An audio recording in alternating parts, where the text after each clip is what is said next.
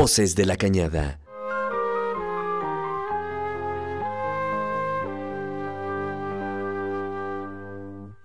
El diálogo de la División de Ciencias Sociales y Humanidades del Campus Guanajuato. Voces. Por donde fluyen las investigaciones de la comunidad universitaria. De la Cañada. Para nuestro gran auditorio de Radio Universidad de Guanajuato. Bienvenidos a Voces de la Cañada. Voces de la Cañada. Comenzamos.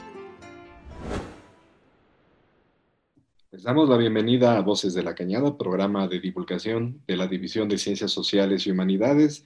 Esta tarde, con mucho gusto, eh, les saludamos desde Voces de la Cañada, la maestra Ángeles Lugo y un servidor, Miguel Hernández. Vamos a platicar esta tarde entre nosotros con la maestra Ángeles Lugo, que es la, cabe recordarlo, con mucho gusto. Ella es la fundadora de Voces de la Cañada, emprendedora en proyectos culturales en la radio en el estado de Guanajuato y nos va a estar acompañando de nuevo este año con nuevos eh, programas que vamos a hacer aquí en Voces de la Cañada, difundiendo historia, literatura, filosofía con distintos invitados y también vamos a estar jugando con algunos formatos algunas narraciones grabadas. Vamos a hacer varias cosas este año. ¿Qué tal? Bienvenida, querida Ángeles. ¿Cómo estás? Hola, Miguel. Pues eh, el continuador, ¿verdad? De este proyecto, Miguel Hernández, le agradezco mucho, ¿verdad? De, por, el, por no perder este espacio. Eh, yo tuve por ahí una cuestión de, de, salud este, muy fuerte, pero ya estamos de regreso, emocional, psicológica, ¿verdad? Este, y demás. Entonces vamos a retomar todo lo que se pueda para, qué bueno, para bueno, llevar las cosas a, la gente. Como muchas personas en este enero de 2022, recuperándonos, algunas personas que se enfermaron con estas nuevas variedades de COVID, esperamos que todos nuestros radioescuchas, toda la gente que nos sigue a través de, eh, de, estos sistemas de la Universidad de Guanajuato, pues se encuentren muy bien, vamos a seguir cuidándonos. Próximamente ya estaremos de regreso en clases en la Universidad de Guanajuato con todas las medidas pertinentes. Vamos a platicar eh, sobre la eh, función de este programa precisamente, de este programa y de muchos otros que existen tanto en la Universidad de Guanajuato como en la radio pública y, en otros medios.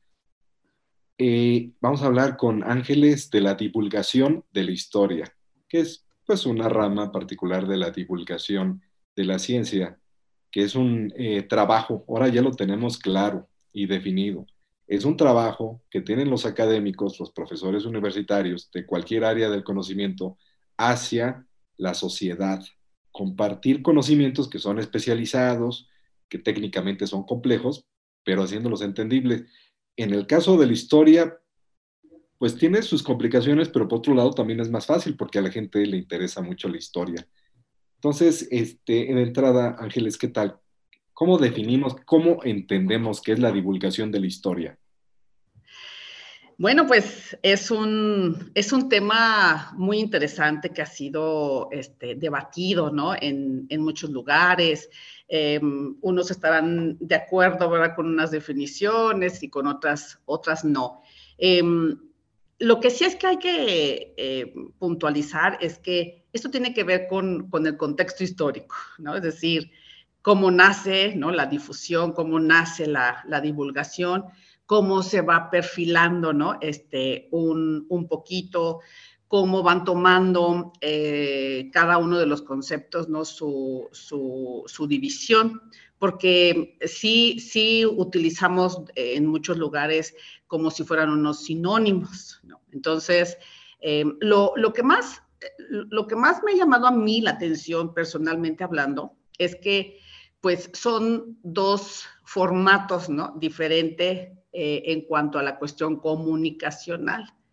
Eh, si bien el término difusión ¿no? empieza pues ya por, por los ilustrados en el sentido de hay que llevar, hay que, hay que educar ¿no? este, al, al, pueblo, ¿no? esta popularización ¿no? de las cuestiones de, por ejemplo, la higiene, ¿no? Es que hay que lavarse las manos, ahora con el COVID no hay que ponerse gel, pero los expertos, ¿no? Este, son los que llevaban un poquito em, este conocimiento al, al pueblo.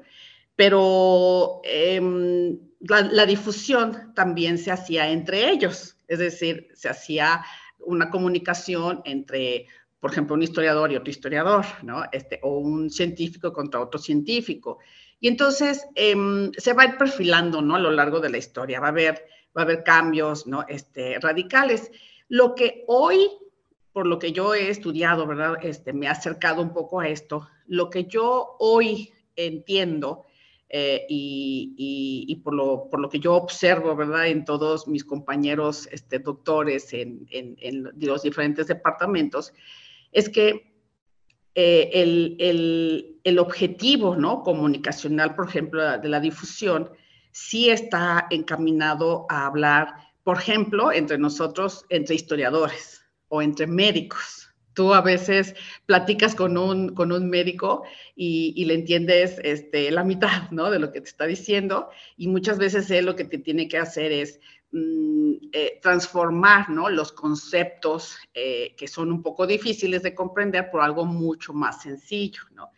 Y mm, eh, esta parte de divulgación ¿no? se ha entendido así. Hay que llevarle ¿no? el, el mensaje comunicacional a la gente que, por ejemplo, no es experta y eh, transformar los, los términos, los conceptos en algo que ellos puedan entender.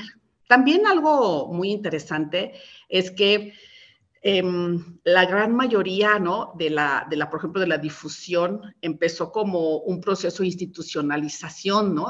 institucionalizar la, la ciencia, es decir, nosotros debemos de hablarle a los jóvenes con los términos que, se conocen. ¿no? Y mm, yo hablo de la parte, por ejemplo, médica, ¿no? Este, cuando le llamas a las partes como le llamas, a veces los chicos se confunden porque dicen, ah, caray, pero ¿qué es eh, este concepto, no? Eh, hoy, hoy en la mañana eh, una maestra decía, es que choqué y me, me, me eh, fracturé las vértebras cervicales, ¿no? Y hay un, alumno que eh, me, me voltea y me dijo, ¿qué es eso, no? ¿Cuáles son las vértebras cervicales? Pues son, son chicos este, pequeños, entonces ya le explicas, ¿no? Dónde están las, las vértebras este, eh, cervicales. Entonces, yo creo que mm, uno de los más interesantes, ¿no? Este, momentos de la difusión o de la divulgación es más bien como los objetivos, ¿no? ¿A quién va dirigido?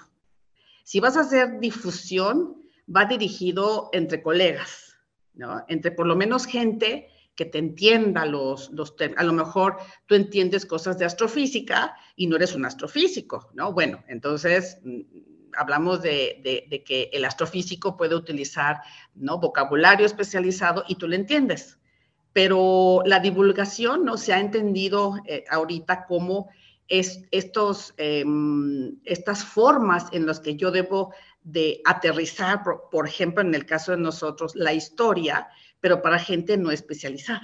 ¿no? Ese es más o menos lo que ahorita se ha entendido, ¿no? Entonces, exactamente, entonces divulgación, que tiene un origen, eh, la palabra, ¿no? En su, este, su origen un poquito, bueno, o bastante eh, feo. Divulgar pues, significa llegar al vulgo, que bueno, es una palabra antigua, eh, hay que entenderla en su contexto cultural. Eh, vulgo, pues es, digamos, el no enterado, el no conocedor. Exacto. Ustedes recuerdan, en la época de la primera modernidad en Europa, cuando se inventa la imprenta, surge el problema de que en distintos países quieren imprimirla en las lenguas locales, entonces se conocen como vulgatas. Vulgatas porque es la lengua del pueblo. Entonces algo parecido hay con la traducción de un saber especializado. Hay que recordar, la ciencia al principio se escribía en latín en Europa como hasta el siglo XVIII, principios del siglo XIX, Newton, etc. Entonces, pero aquí eh, lo que está interesante y implica un reto es que la tarea de divulgación, que es dar a conocer los resultados de la ciencia al público no conocedor, implica una reducción de complejidad para que la gente entendamos. Y hay que hacer una precisión que yo tomo de un historiador importante en México, el doctor Alfonso Mendiola, de la Universidad Iberoamericana. En realidad, fue maestro mío. Fue tu maestro, Alfonso Mendiola. Uy, ah, qué bueno, ¿no? Pues un experto en teoría de la historia. En un artículo, él escribe, como está súper especializado, digamos, hiper especializado en la producción de conocimiento histórico, ya no digamos en el resto de las ciencias. Hoy en día somos eh, ajenos, somos público general de todos los demás temas que no es el nuestro. Es decir, un mismo especialista que sea eh, historiador de la colonia, pues ya no le da tiempo de estudiar a profundidad, de ser un especialista en historia de la revolución, en historia europea, en historia del arte. Entonces somos eh, ajenos, somos legos o público general de todo lo demás. Y eso hablando como historiador profesional. Así de hiperespecializado está el conocimiento hoy en día. Entonces hay un asunto de reducción de complejidad. Y me gustaría preguntarte, Ángeles, eh, ¿qué tanto esto es un reto, eh, reducir la complejidad de temas para traducirlo a un público general. Y parto con una anécdota. Eh, se citan miles de anécdotas de la vida de Einstein. Quién sabe, algunas mejor ni fueron verdaderas. Aparecen en revistas en todos lados. Yo hace muchos años leí una anécdota. Se encontraba Einstein en un eh, evento social con gente de dinero, supongo que en Estados Unidos. Ya había ganado el premio Nobel, ya era una celebridad una señora, vamos a suponer como de clase eh, alta, se quiso adornar y se acercó a hacerle plática. Le pidió que le explicara la teoría de la relatividad. La señora no tenía estudios en física, como no lo tiene nadie más que los compañeros aquí en Guanajuato que tienen doctorado en física. La anécdota es de que Einstein se lo explicó una, dos, tres veces. La señora no entendía nada hasta que pudo ya explicárselo en términos muy sencillos y la señora le dijo, ya entendí. Y Einstein se quedó pensando, dijo, ¿sabe qué? No, no es cierto, eso ya no tiene nada que ver con mi teoría. sí. Ahí está un reto. ¿Qué, nos platicas de esto? Y pues para el caso de la historia. Bueno, mira, eh, yo he aprendido a lo largo de estos, de estos años, ¿verdad? De andar en estos menesteres, he sido 30 años este, docente y de estos 30 años uh, siempre he estado en posgrado y en licenciatura, pero he eh, deambulado en preparatoria, en secundaria y una vez eh, terminando una maestría en educación, estuve cuatro años en primaria, mmm, coacheada, ¿verdad? Por otras especialistas, porque es muy difícil estar en, en primaria, pero yo quería probarlo. Creo que una de las, de las cuestiones más, más, más importantes para hacer este, esta divulgación es saber quién es tu público meta, ¿no? Es decir, no, no puedes hablarle igual a un niño de 8 o 7 años, a un chico de 13, a un muchacho de 17, 18, a, por ejemplo, jubilados, ¿no? Este, o, a, universitarios. Es decir, primero lo que tiene uno que hacer es mm, saber cuál es tu público meta. Esto me lo, me lo, me lo dio un poco las tablas ¿no? docentes. Eh, y, te, y, te, cuento una anécdota bien interesante que tiene que ver con el asunto preciso. Y ahí fue donde yo descubrí como el, el hilo negro, ¿no? Eh, con respecto a la divulgación. Una vez, un alumno de 13 años, estaba en primero de secundaria, me dijo, oiga maestra, yo tuve unos libros de texto de mis, de mis hermanos porque estuve buscando algunos datos y mire cómo en este libro de texto termina la, la, edad antigua con la caída de Roma y en la, en la otra unidad, pues ya estamos hablando de feudos. Y entonces él me dice, pero ¿cómo llegamos de un lado a otro? ¿No? Le dije, pues, ¿qué crees? Estás en, eh, en, la edad eh, en la época de transición, ¿no? que es uno de los temas muy interesantes para los historiadores, o sea, cómo, cómo sucede este cambio de, un, de una edad a otra.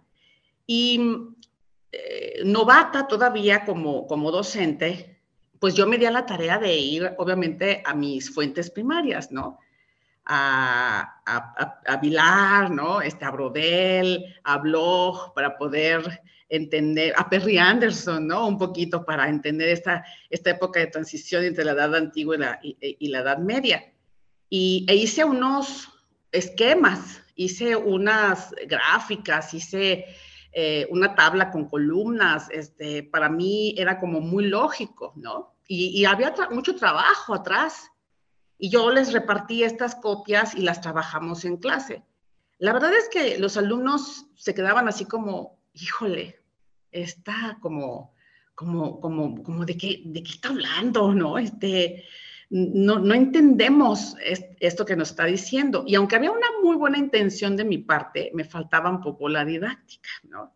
Y obviamente mis hojas este, tan bonitas que me habían quedado, pues los chicos pues hasta en el suelo, ¿no? Terminaron después del recreo. Al siguiente año, yo dije, no, es que este tema es muy importante y ahora lo van a entender porque lo van a entender. Entonces les hice un como una pequeña narración en el pizarrón. Y más o menos comenzaron a entenderme y creo que les gustó. Yo acababa de leer una novela de San Patricio que decía que él había evangelizado toda Irlanda a base de cuentos. Entonces dije, bueno, voy a utilizar el cuento para ver si me entienden estos chiquillos, porque están pequeños. Bueno, al, al, año siguiente les hice el esquema y más o menos como que muy bien comprendido. Y yo me emocioné y dije, al próximo año ya les llevé la narración un poquito más em, acabada, con nombres, ¿no? Con una trama y demás, y mis dibujos en el pizarrón mucho más eh, em, entendibles. Y me levantó una mano un, alumno y me dijo, oiga maestra, eh, ¿y ese, ese cuento es suyo o es una película que nos está narrando? Y entonces yo me quedé así como, pues es un cuento mío. Y el niño me dijo, pues escríbalo, maestra, porque le entendí todo perfecto. Yo incluso les, era una maestra muy, ¿cómo les diré? Muy exigente y hasta les, les eh, eh, dejé un ensayo, ¿verdad? Para que me explicaran qué era lo que habían entendido oralmente. Y lo hicieron muy bien. De ahí, este, Miguel, te puedo decir que empezó un proyecto que uh, la revista Magister de el Sindicato de Trabajadores de la UNAM me hizo el favor de, publicar mis, mis cuentitos y se llamaban, eh, era un proyecto que se llamó eh, Cuentos y Ensayos para explicar a los, historia a los adolescentes. Entonces, empecé a, a, a ver que la edad es muy importante. Este cuento también me decían los alumnos, oiga, ¿no le puede poner un poquito más de romance? Este, ¿No le puede poner eh, un poquito más de guerra, así como de batallas y demás? Y, nacen unos cuentos que todavía utilizo por ahí este, para, para hacer como divulgación. Em, yo creo que la edad es algo muy importante. Por ejemplo, creo que el cómics, y no sé si alguna vez tú en tu infancia, yo sí tuve en mi infancia, en los puestos de periódicos se, se, comprabas.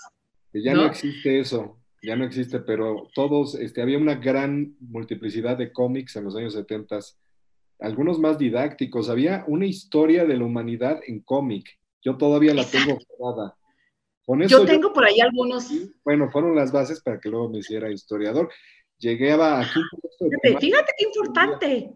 Sí, sí. Completamente. Entonces ya conceptos difíciles como feudalismo, capitalismo, yo porque los visualizaba gráficamente el paso de un campesino a un obrero industrial y ya podía imaginarme todo el contexto. Entonces a un estudiante le dicen, el feudalismo es el cambio, el, capitalismo es el paso de eh, la condición de siervo campesino a obrero industrial. ¿De qué están hablando? Pero si ya visualizas a sujetos particulares que yo los había visto en un cómic, que era como novela gráfica, vas creando asociaciones. Exacto. Visuales. Visuales, sí. Visuales. Sí, yo, yo por ahí tengo todavía mis, mis libritos de Mesopotamia y demás, y eso los utilicé en primaria. Por ejemplo, el cómics hecho por historiadores y obviamente con un equipo, ¿verdad?, de, diseñadores gráficos, etcétera, sería interesantísimo para... Yo, quería hablarles de Sor Juana en tercero de primaria. Y... Fíjate que quizás tú recuerdes a comienzo de los años 80, bueno, pues son nuestras mocedades, los años 80 del pasado. Tú eres mucho más joven. La CEP sacó un, un proyecto, una novela, una novelita gráfica que se llamaba Episodios Mexicanos no sé si la recuerdas. Claro, Es que había una tradición muy fuerte de la historieta mexicana, de la, de la novela mexicana, y se vendía a millones. La gente los recordará en los puestos de periódicos, desde eh, Lágrimas y Risas y Novelas del Corazón hasta Chanok, cosas de superhéroes, Calimán. Aprovechando esa tradición, la familia Burrón, ¿verdad? Exacto. Que era todo un análisis sociológico de la capital mexicana. Entonces, episodios mexicanos lo hicieron con asesoría de especialistas, eh, historiadores profesionales del Colegio de México de aquella época, dirigidos por un divulgador de la ciencia, que debe sonar Elías Trabulce, de la UNAM. claro, sí. Y, pues era en ese género eh, y también era muy entretenido, yo los coleccionaba, eh, he visto que en algunas bibliotecas tienen la colección completa. Y ahora cuando los leo ya como historiador profesional, le encuentro enormidad de errores, imprecisiones y estereotipos. Claro, ya desde otra óptica y desde otro momento histórico, pero fue un proyecto muy exitoso, te hacía contextualizar y entender muchas cosas. Y es, y, prácticamente ya no se hace nuestro trabajo, y es como también en este programa habría que hacer como una invitación eh, a los historiadores y a los comunicólogos y a los diseñadores gráficos que sumáramos ¿no? este, fuerzas y pudiéramos hacer unos proyectos de este tipo, porque hay mucha necesidad, es decir, los maestros eh, de primaria, de secundaria, requieren mucha, eh, pues muchos mucho material, ¿no? No nada más visual, sino también ahora están entrándole mucho a lo gráfico. Los chavos, bueno, en hace 10 años a lo mejor eran más este, visuales este, luego son más auditivos y ahora han regresado mucho a lo visual por no esto de, de, estar este, observando el internet, el, el, chat y demás. Entonces habría que aprovechar ¿no? todos estos, estos canales ¿no? este, para poder eh, llevar esto a, a los, al público en general. Y eso depende de la edad, ¿no? Este, ¿Qué necesitan en primaria? ¿Qué necesitan en secundaria? Recuerden que la justicia, por ejemplo, ¿no? Entre los adolescentes es muy fuerte. Em, cosas más eh, eh, ubicadas en la vida real, por ejemplo, biografías, ¿no? Etcétera, para los muchachos de, preparatoria. Y pues no se diga, ¿no? Para el público que tiene un poco ya más de tiempo para, para, para estudiar o para escuchar, por ejemplo, la gente jubilada, ¿no? Exacto, eh, esa es otra beta que durante algún tiempo se atendió y este, de vez en vez sale de nuevo. Hay una tradición también en México, porque tiene pues mucho colorido la historia nacional, de eh, novelas de televisión. Una serie, ustedes recordarán, desde los años 70 había una producción que se llamaba El Carruaje, que eran las peripecias de Benito Juárez y los liberales cruzando el país hasta el norte en la guerra de carruaje. En 2010. O el vuelo del águila, ¿te acuerdas el vuelo del águila? Que fue un poco controversial, ¿te acordarás? Era una biografía de Porfirio Díaz, donde después de muchas décadas de que nos habían presentado a Porfirio Díaz como el villano, aquí lo reivindicaban eh, notablemente.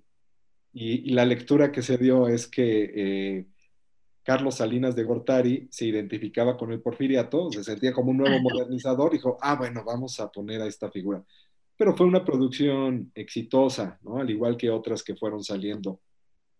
Entonces ahí hay aquí distintas opciones de divulgación, ¿no?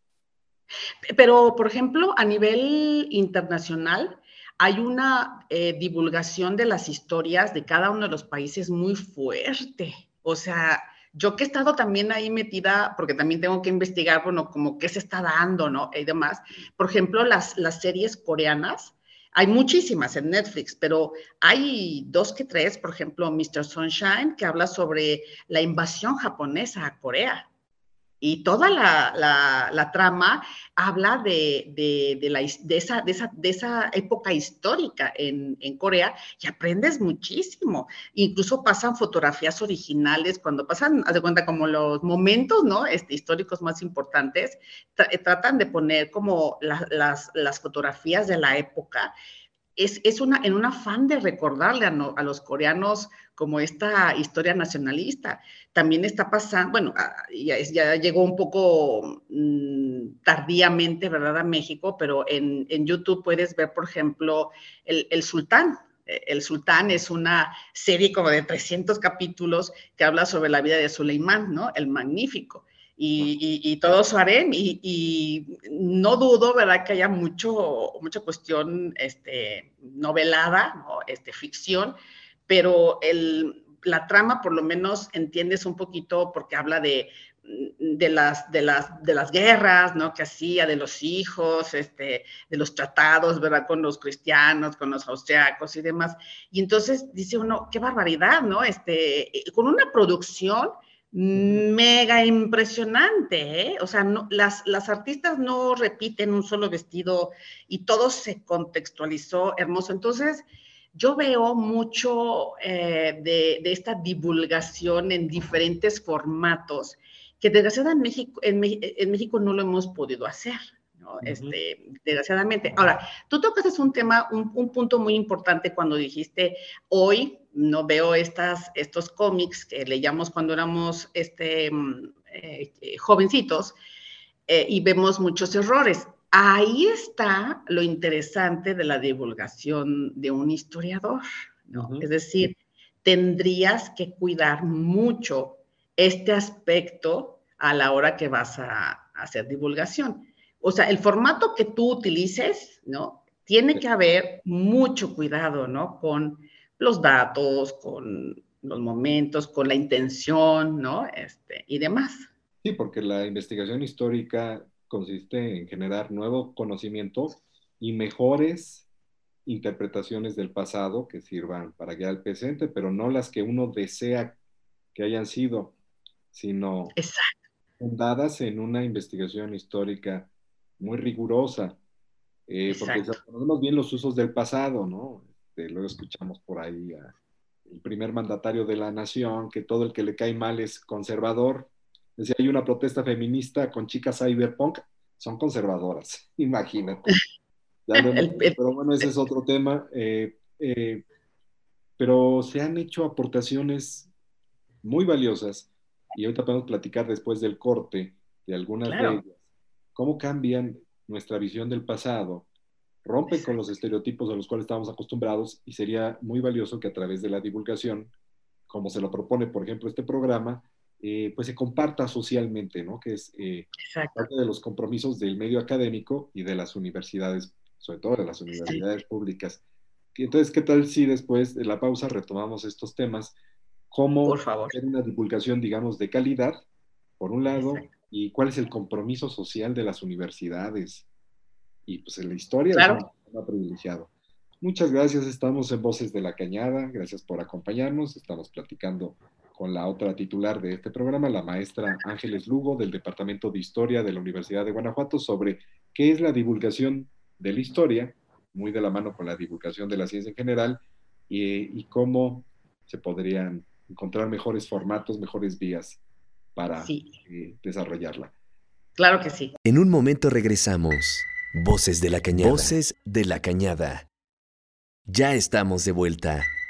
Voces de, la, cañada. de la Cañada. Estábamos platicando antes del corte sobre el reto que tiene la divulgación, que es no contar cualquier versión eh, sencilla o simple de un momento histórico, sino de hacerlo basado en la eh, en investigación histórica y de hecho en aportar, eh, transmitir las aportaciones, el conocimiento, los descubrimientos y los nuevos enfoques que arrojan la, historiografía. Voy a poner un ejemplo, Ángeles, fíjate, hay eh, una de las ramas de investigación histórica que resulta más interesante para todos los historiadores, los estudiantes, eh, aunque no sean los temas a los que nos dediquemos, pues por obvias razones es la historia de la independencia mexicana. Eh, yo he estado cerca porque algunos compañeros del Departamento de Historia, que aquí en la Universidad de Guanajuato, eh, se dedican a eso y tienen círculos, tienen redes de investigación con investigadores de otras partes del país. Pues uno de los temas que están viendo sobre la historia de la insurgencia ya les cambió el enfoque completamente. Ya están muy distantes de aquella imagen de los insurgentes como los buenos, héroes, que tenían una idea de país y de libertad. Y unidos, ¿no? Unidos, que en realidad no la tenían tanto. A veces luchaban por intereses mucho más concretos e inmediatos. Y, por ejemplo, viendo lo que fue la gran devastación que sufrió el centro de la Nueva España en ese momento, realmente eran igual de sanguinarios que eh, los realistas. Tenían las mismas tácticas de guerra y es entendible. Las mismas tácticas de guerra. Llegaban a un poblado, lo devastaban, saqueaban, vandalizaban, se quedaban con todo. A la población le imponían tributación, algo así como el derecho de piso, y eh, no había una distinción, no había forma de distinguir. Entonces uno puede pensar, ah, bueno, pues ya tumbaron a nuestros héroes. Eh, digamos que eh, aparecen otros valores, se descubren otros valores, ¿no? Hay ejemplos de humanismo dentro de la guerra, de uno y otro lado.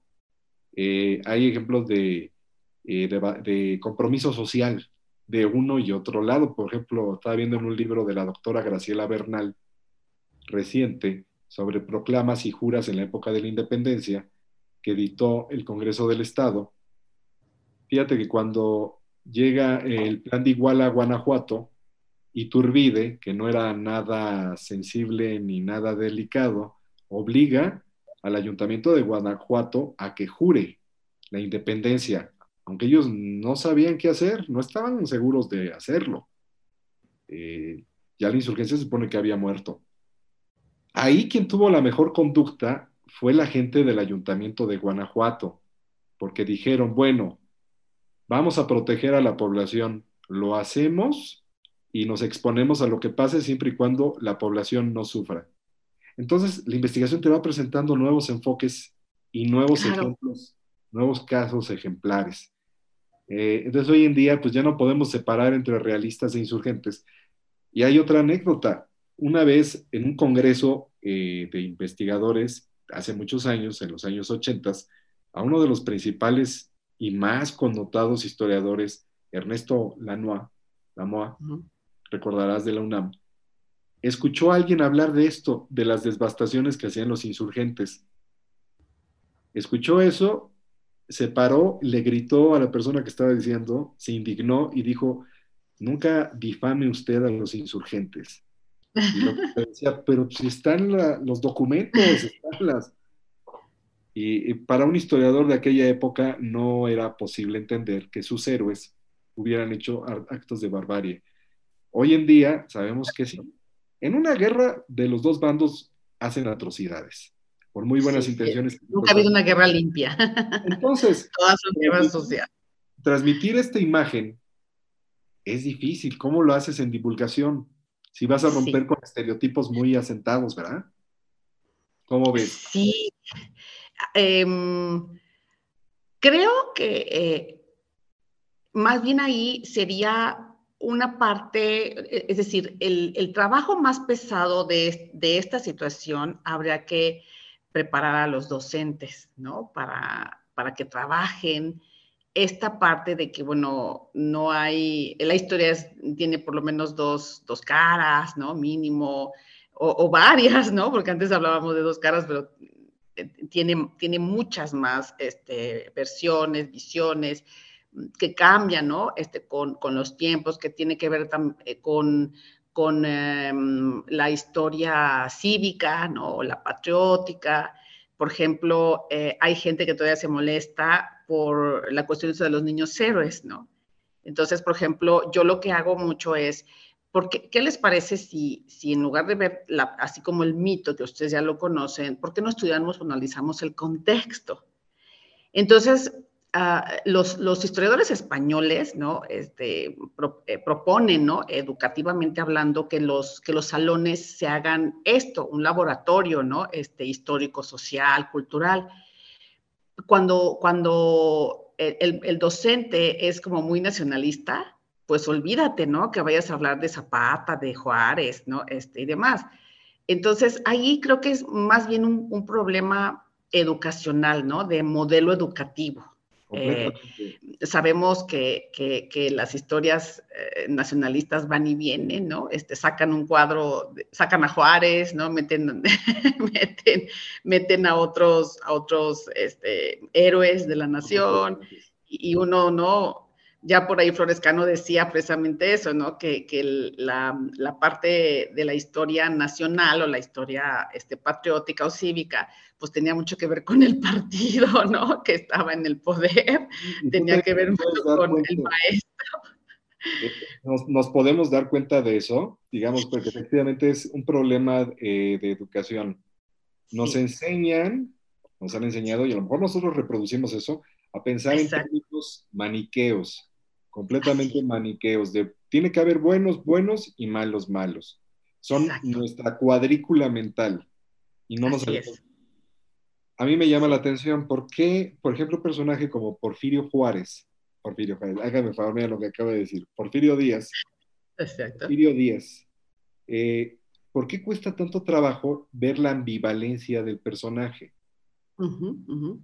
O nos lo presentan malo o nos lo presentan bueno. ¿Por qué no aprendemos a pensar en ambivalencias? Tuvo su lado y su lado oscuro, lo tuvo. Fue un agente de progreso, de lo que se entendía por progreso para el país en aquella época, que era un progreso que beneficiaba a las clases altas, bueno, como siempre ha sido, como siempre ha sido, y que descuidó mucho los intereses populares eh, hizo las dos cosas. Cuando venía del pueblo, ¿no? Aunque venía del pueblo, aunque él era de, origen humilde. Y ahí nos ayuda el contexto a entenderlo. No había un pensamiento de desarrollo social popular como el que vino después con la eh, Revolución Mexicana. Pero se dan buenos agarrones en todos lados entre la gente que lo tiene como héroe y quien lo tiene como villano. No tenemos una cuadrícula mental que nos haga verlo eh, su lado luminoso y su lado oscuro. Lo mismo con Juárez, lo mismo con Madero, con quien, eh, claro, eh, hay virtudes personales que sí tenían y que son ejemplares, pero también tenían sus, este, sus lados oscuros. Exacto. Y eh, en una plática que tú tengas con cualquier persona, incluso con historiadores, no se sale bueno, bueno o malo, malo. ¿Verdad? Así es. Un problema de educación, como tú dices. Sí, es un, es un problema de educación. Yo a mis, a mis alumnos en didáctica de la historia, ¿no? Y en divulgación les digo, miren, lo primero, o, cuando se están titulando por tesis, ¿no? Este, eh, eh, de, de experiencias profesionales docentes, yo les digo, es que lo primero que tienes que hacer es analizar tu temario y decidir desde qué punto, ¿no? Este, lo, vas a, lo vas a ver. Eh, la idea sería que el chico, ¿no? O los alumnos pudieran discernir, ¿no? Todos estos vaivenes, o sea, todos tenemos claros oscuros, todos tenemos eh, buenos y malos momentos, eh, pero de, traidor, ¿verdad? La patria, últimamente a Juárez, por ejemplo, no se le, no, lo bajan de traidor de la patria, hasta en el Facebook, por ahí este, escucho, ¿no? Algunas cuestiones, y yo digo, lo que pasa es que si te pones desde ese punto de vista, pues ya perdimos los mexicanos, ¿no? En cuanto a nuestra concepción histórica, en cuanto a nuestro modelo educativo histórico. Y yo creo que mm, le voy mucho a los españoles de decir, no, no, no, tú preséntale todo a los alumnos, ¿no? Sí, según su edad y demás, pero por ejemplo en preparatoria, pues que los chicos puedan hacer debates, ¿no? Que se pongan en, los zapatos, que se, eh, eh, eh, analicen el contexto, ¿no? Y demás. Y creo que eso hace una visión más, eh, más sana, ¿no? Este, de, la, de la historia, porque los chavos creen, lo creen todo. Y, y, muchas veces los maestros, si son juaristas, ¿no? Este, pues aman a Juárez y si son antijuaristas, pues este, lo terminan odiando. Entonces, ahí es, donde tenemos el problema. Y, y toco un punto que estábamos este, mencionando hace, hace ratito, Miguel, ¿quién te da clases de historia? ¿No?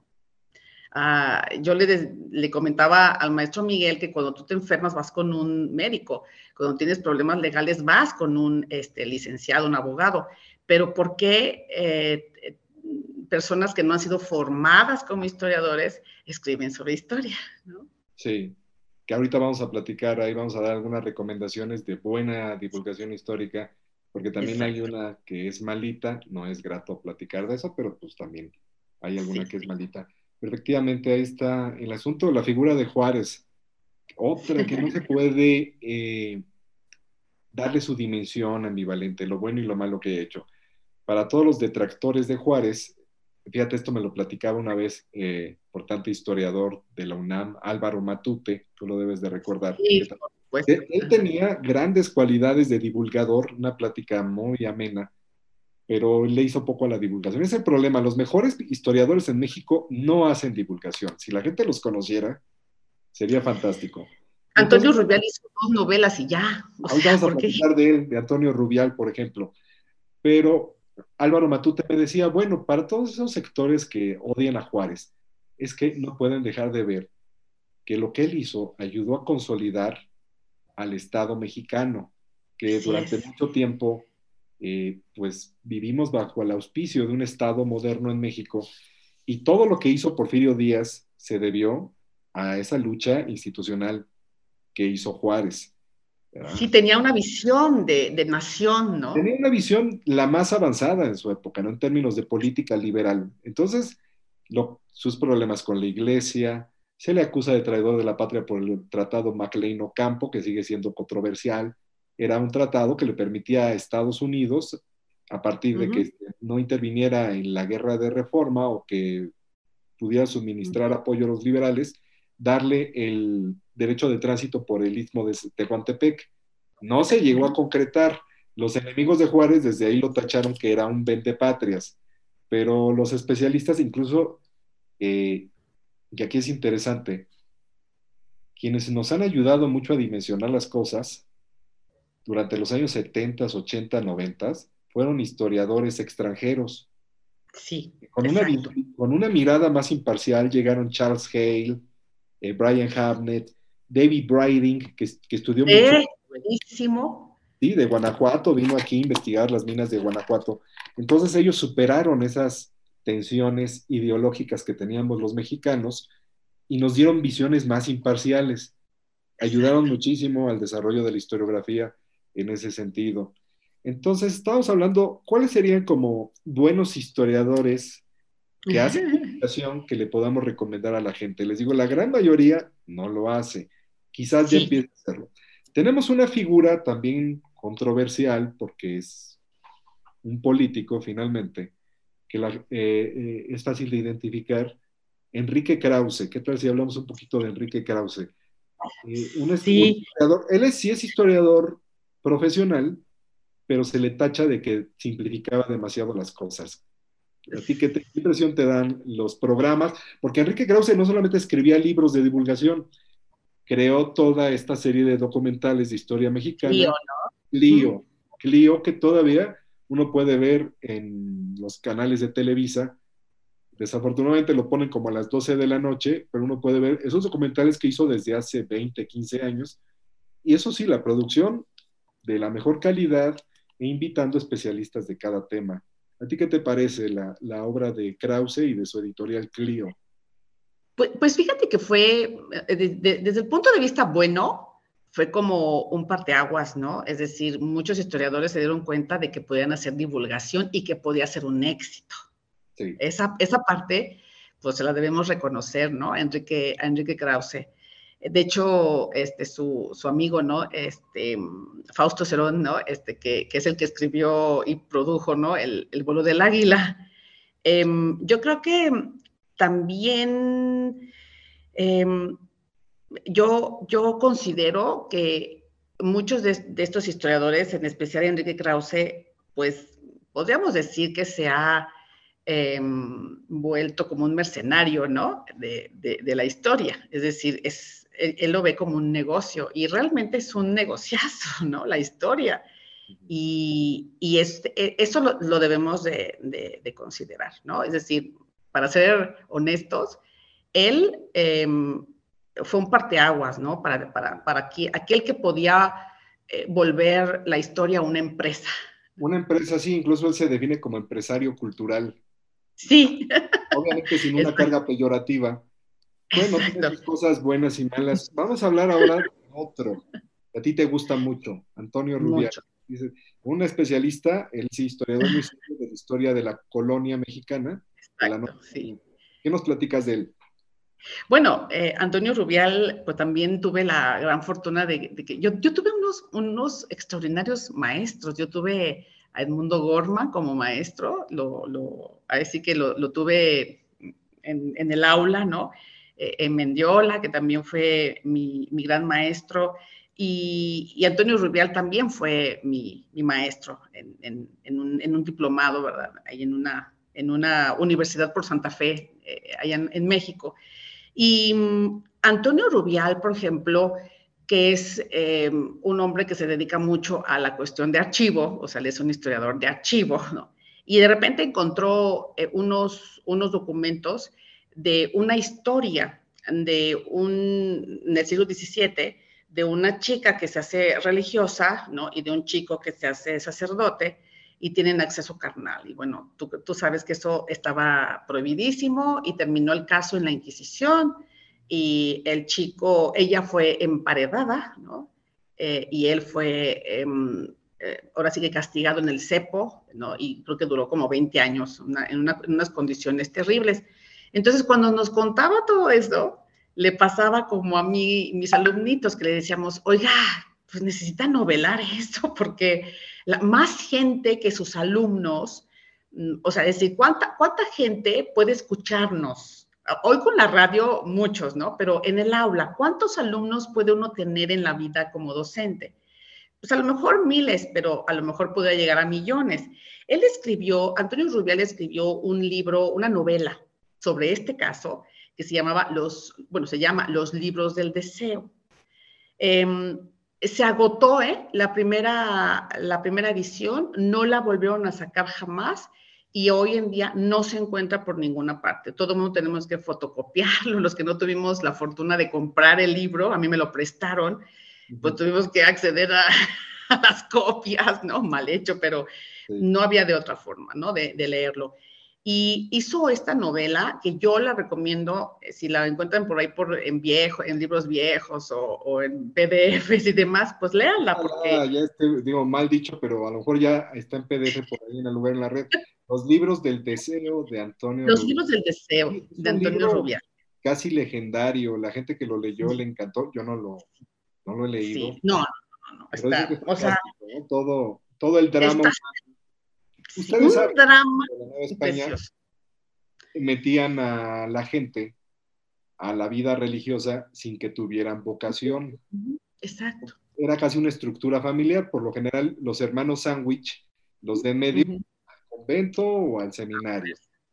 Entonces aquí pues narra a partir de un caso real, pero de forma muy bien contextualizada, este drama, y aparte habla del drama que puede vivir alguien ante esta situación. Y, y habla de los arzobispos, ¿no? Este, que las familias más, este, los manriques, ¿no? O sea, las familias más poderosas, pues, como, como tú bien dices, colocaba a sus hijos estratégicamente, ¿no? Y una de estas el, eh, eh, eh, oficios o, o, o, lugares estratégicos era la iglesia. Entonces se esperaba, ¿no? Que tuvieras eh, eh, una hija que fuera este, religiosa y que llegara a ser abadesa, ¿no? Este, o directora, ¿verdad?, del, del convento, y, y, y, sacerdotes que llegaran al obispado. Entonces eran lugares, pero no había nada de vocación, ¿no? Este, wow. religiosa. Y entonces él eh, no solamente retrata el caso, sino retrata toda la sociedad. O sea, entiendes perfectamente bien la sociedad del siglo XVII. La, la única que, que, faltaba ahí, ¿verdad? De aparecer era Sor Juana, ¿no? Porque uh -huh. habla del convento. Eh, este, Muriel, ¿no? Le, le ayudó mucho a, a, la especialista, ¿no? En, en conventos femeninos. Josefina, este, Josefina Muriel, pues obviamente también eh, le aportó cosas y bueno, y él hizo una investigación. Entonces es un libro de historia novelado, ¿no? Sí. Es, fíjate cómo, cómo ya entramos a algo que se llama eh, el, el, la estrategia comunicacional.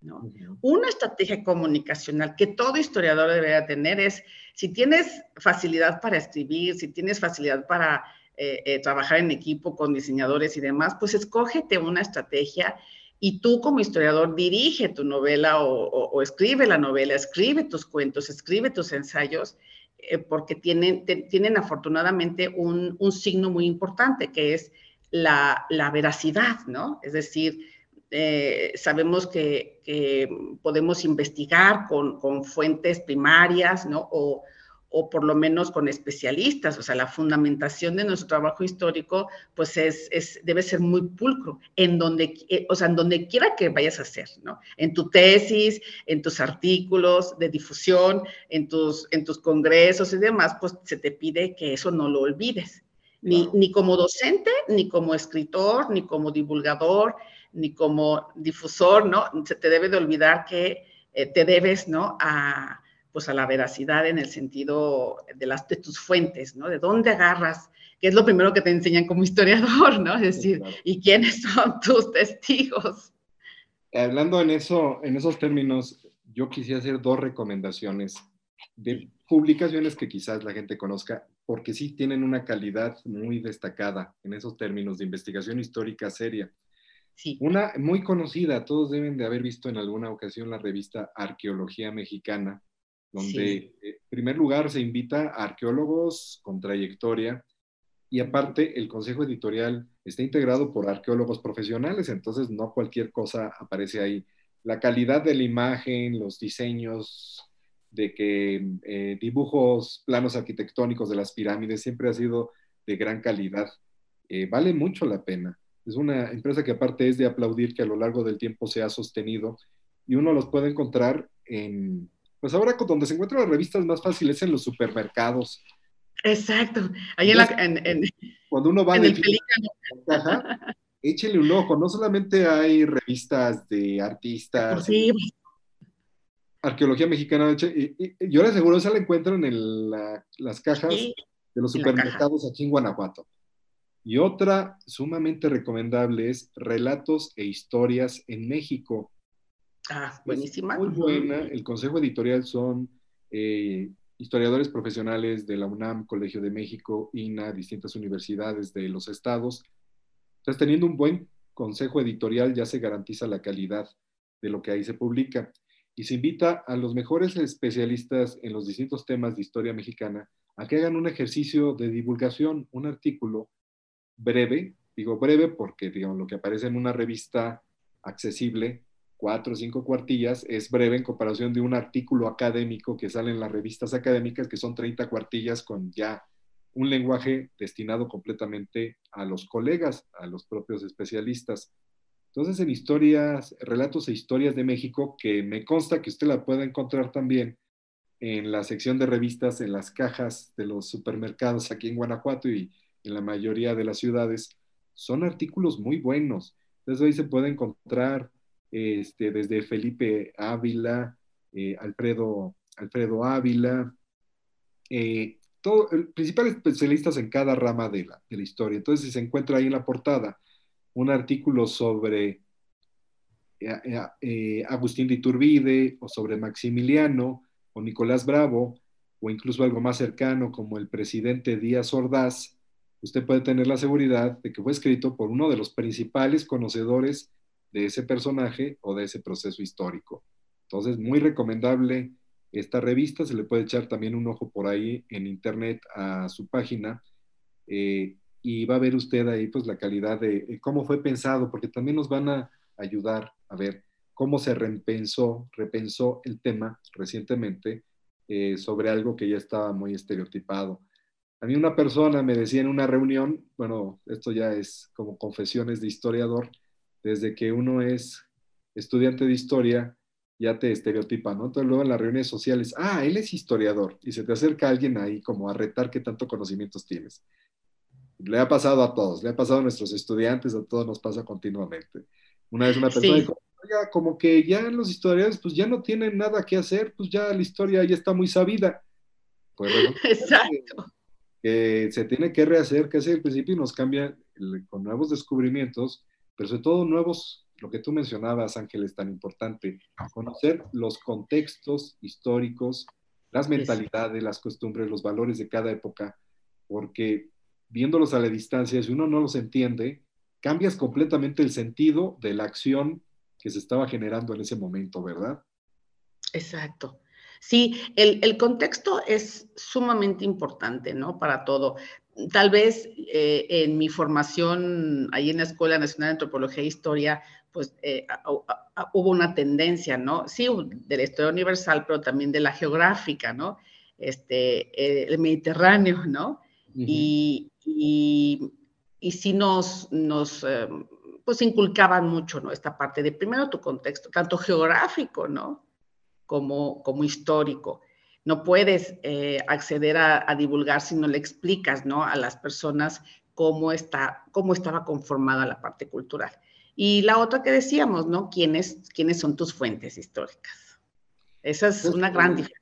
Ese es el objetivo de este programa que hemos llevado aquí, en una iniciativa de la maestra Ángeles Lugo, en Voces de la Cañada. No es solamente eh, sacar relatos o entretenimiento con temas históricos, sino que los especialistas vengan y nos platiquen cómo investigan, cómo piensan, temas que aparentemente ya están muy vistos, pero que en serio que tienen que ser redimensionados.